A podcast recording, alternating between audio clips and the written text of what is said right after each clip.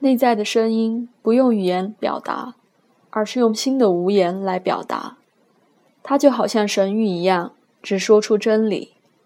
如果他有一个脸，他一定会像这张卡中间的那张脸一样，很警觉、很觉知，能够同时接受光和黑暗。他以双手握住水晶来作为象征。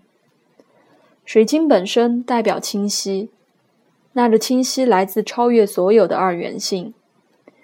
内在的声音也可以是游戏般的，因为它潜入感情，然后再度浮出，翱向天空，就好像两只海豚在生命的水中跳舞。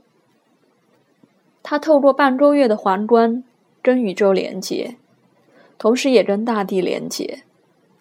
图片上人物所穿着的。日本和服上面的绿叶代表大地。在我们的人生当中，有时候好像会有太多的声音，把我们拉到这里，又拉到那里。在这种情况下，我们的混乱正好可以提醒我们去追求宁静和归于内在的中心。唯有如此，我们才能够聆听我们的真理。如果你在你里面找到了真理，那么这这存在里就没有更多的东西可以去找寻了。真理透过你来运作。当你睁开眼睛，那是真理在睁开他的眼睛；当你闭起眼睛，那是真理在闭起他的眼睛。这是一种非常好的静心。如果你能够了解那个设计，你就不必做任何事，任何你所做的事都由真理来做。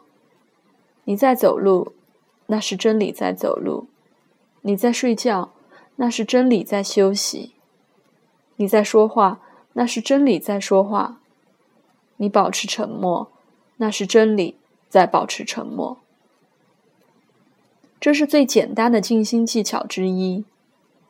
渐渐渐渐的，借着这个简单的法则，每一件事都会安定下来，那么就不需要技巧了。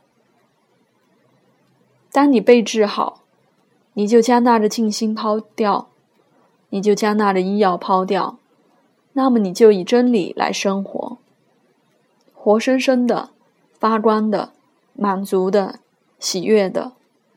那么你对你自己而言。就是一首歌，你的整个人生就变成一个无言的祈祷，或者应该说是一种祈祷的气氛，一种优雅或一种美。